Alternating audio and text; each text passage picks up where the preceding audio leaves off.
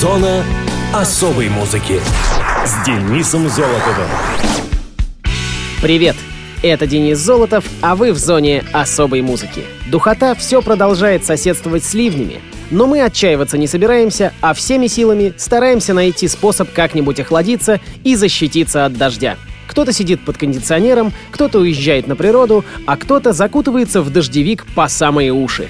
О праздниках. Австралия и Палау сегодня отмечают День Конституции, а День независимости в Аргентине и Южном Судане. Казахстан празднует День налоговой службы, заплатил налоги и гуляет спокойно. А в США — Национальный день сахарного печенья. Вкуснотища. Мы же, как обычно, выясним, что случилось в музыкальном мире первой недели июля в разные годы. Муз-события 5 июля 1954 года была записана песня Элвиса Пресли «That's All Right» или «That's All Right Mama». Для музыканта она стала дебютной пластинкой в 1954 году. Оригинальная версия «That's All Right» была записана Артуром Крадопом в Чикаго 6 сентября 46 и вышла на сингле RCA Records. В марте 49-го запись была заново выпущена в качестве сингла, но с названием «That's All Right Mama». 5 июля 1954 владелец мемфисской студии звукозаписи Sun Records Сэм Филлипс пригласил Элвиса Пресли, гитариста Скотти Мура и контрабасиста Билли Блэка для демозаписи. Филлипсу хотелось услышать, на что был способен 19-летний Пресли. В частности, он хотел услышать, как будет звучать его голос с пленки. Поначалу ничего выразительного не выходило. После записи множества дублей баллад «I Love You Because» и «Harbor Lights» было решено сделать перерыв. Тут Пресли стал наигрывать на гитаре «That's All Right». К нему присоединились Блэк и Мур. Этой блюзовой композиции музыканты придали неожиданный ритм. Услышав игру в студии, Филлипс спросил музыкантов, что они играют. Те признались, что и сами не знают. Филлипс попросил их начать песню сначала, и после нескольких проб она была записана. Филлипса особенно поразило то, что Пресли знал негритянскую блюзовую музыку, на которой он сам специализировался. Кроме того, он был озадачен стилем, который в то время нельзя было охарактеризовать в рамках блюза, кантри, поп-музыки. Позже этот стиль будет назван рокобили. На следующий день Филлипс пригласил знакомого диск-джокея послушать сделанную запись. В результате тот попросил дать ему песню для радиопрограммы. На радио успех песни был моментальным пришло множество писем и телеграмм слушателей. Это побудило Филлипса задуматься о выпуске сингла с композицией. Спустя несколько дней в том же стиле была записана «Blue Moon of Kentucky», кантри-хит Билла Монро 46 года, которая пошла на обратную сторону сингла «That's All Right».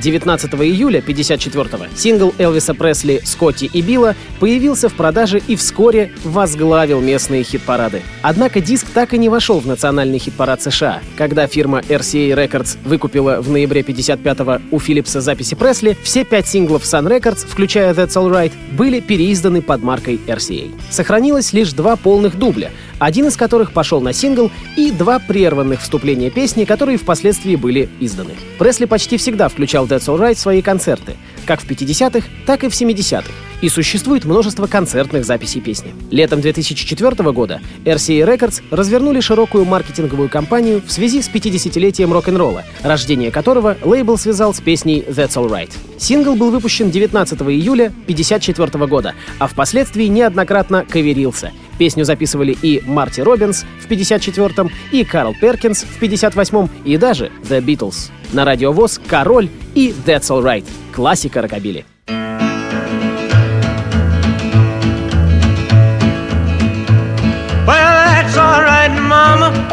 That's all right for you.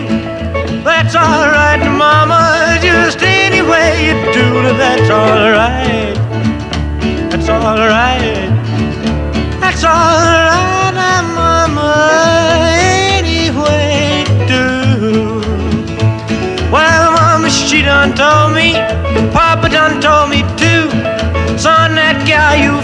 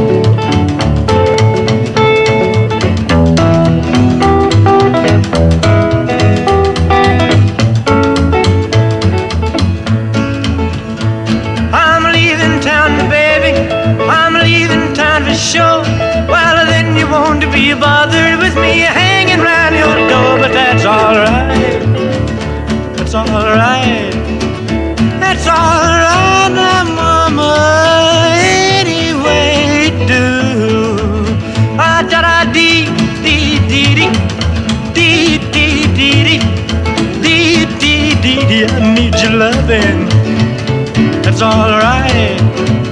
That's alright now, Mama. Anyway, do.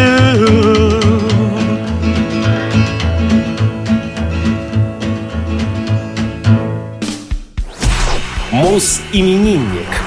7 июля 1962 года родилась советская и российская певица, бывшая вокалистка группы «Браво», ныне выступающая сольно, известная эпатажем и экстравагантностью — Жанна Агузарова. По некоторым данным, Жанна Хасановна Агузарова родилась в поселке Туртас Увадского района Тюменской области. Провела детство в селе Боярка Колыванского района, где ее мать Людмила Савченко работала фармацевтом. Отец Жанны, Хасан Агузаров, по национальности осетин. Жанна окончила среднюю школу в 1977 году в поселке Колывань Новосибирской области. Сама певица старательно скрывает подробности биографии, поэтому в разных источниках можно встретить разные версии. В 82-м она переехала в Москву и поступила в техникум для обучения на маляра. Однако вскоре Агузарова вошла в московские богемные круги, где стала известна под псевдонимом Иванна, позже Ивонна Андерс. По словам самой Жанны, ей приходилось жить под псевдонимом из-за отсутствия собственного паспорта. В поддельном же она исправила имя Иван на Иванна и стала выдавать себя за дочь дипломата.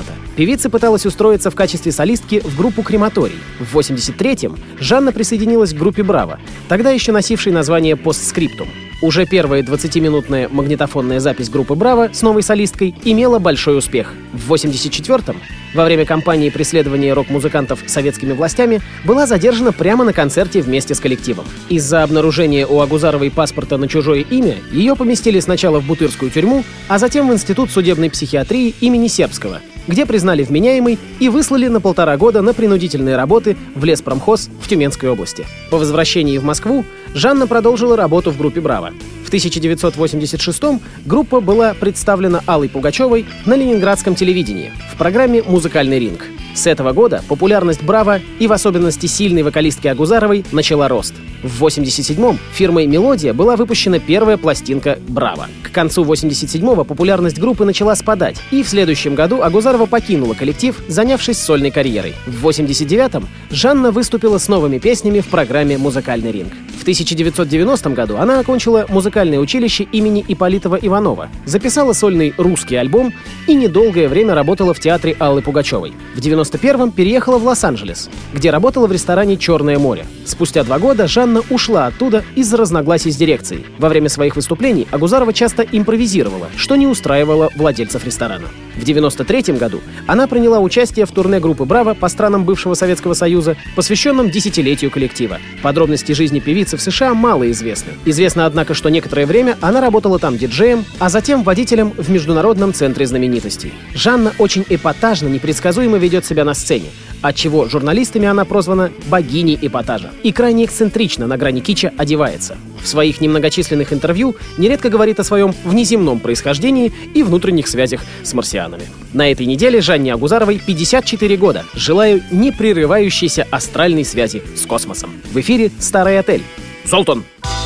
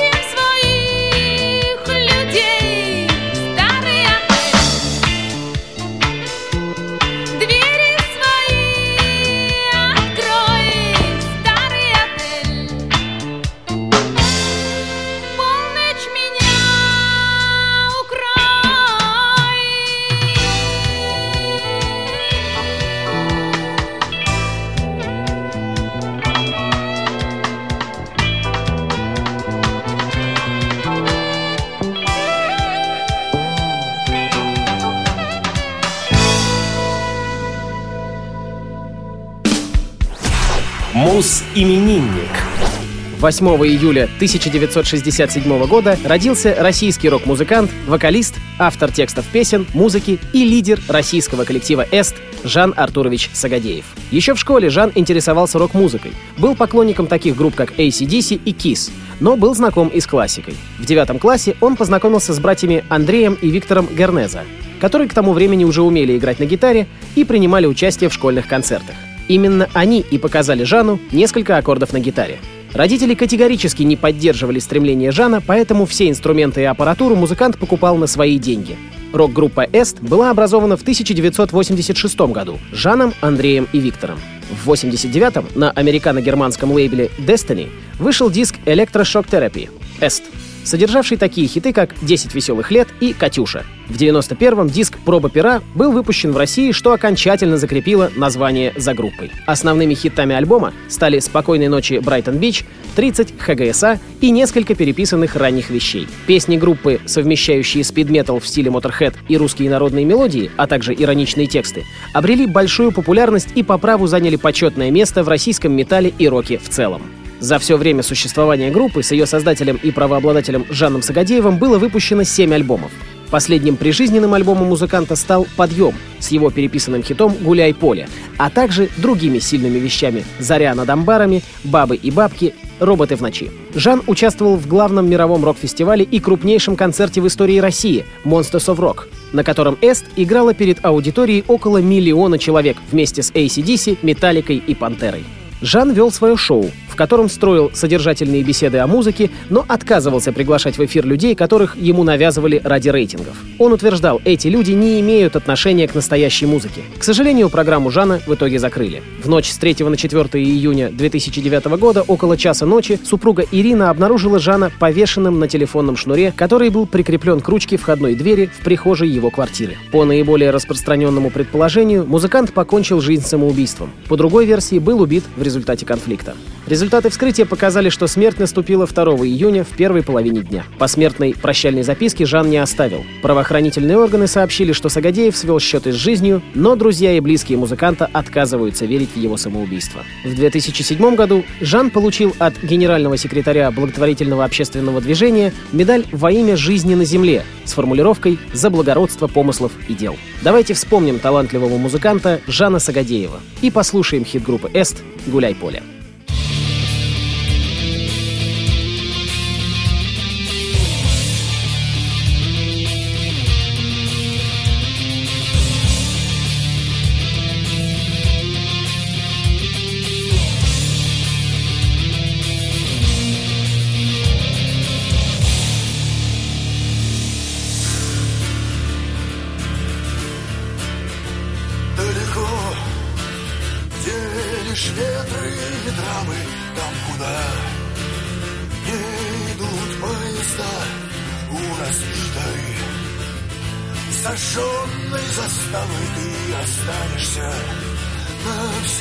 Навсегда, и больше пули тебя не достанут, и закон вовек не найдет. Никогда никогда не устанут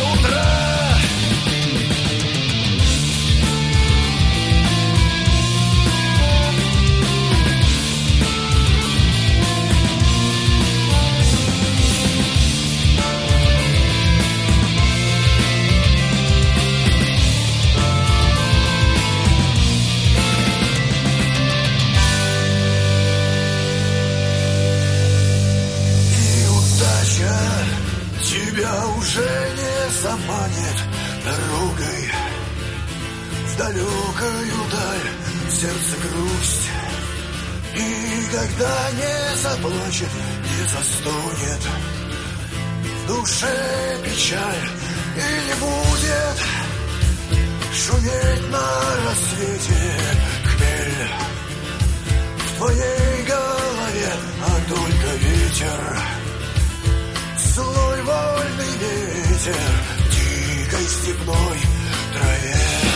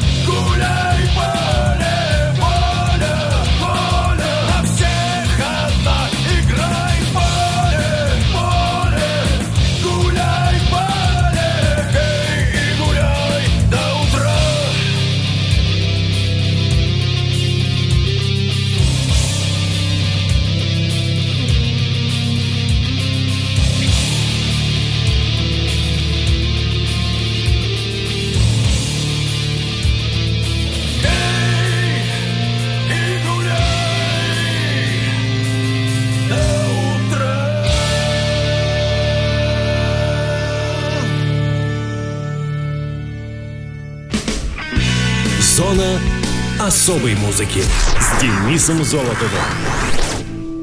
На этом все. С вами был Денис Золотов. Слушайте хорошую музыку в эфире Радио ВОЗ. Пока.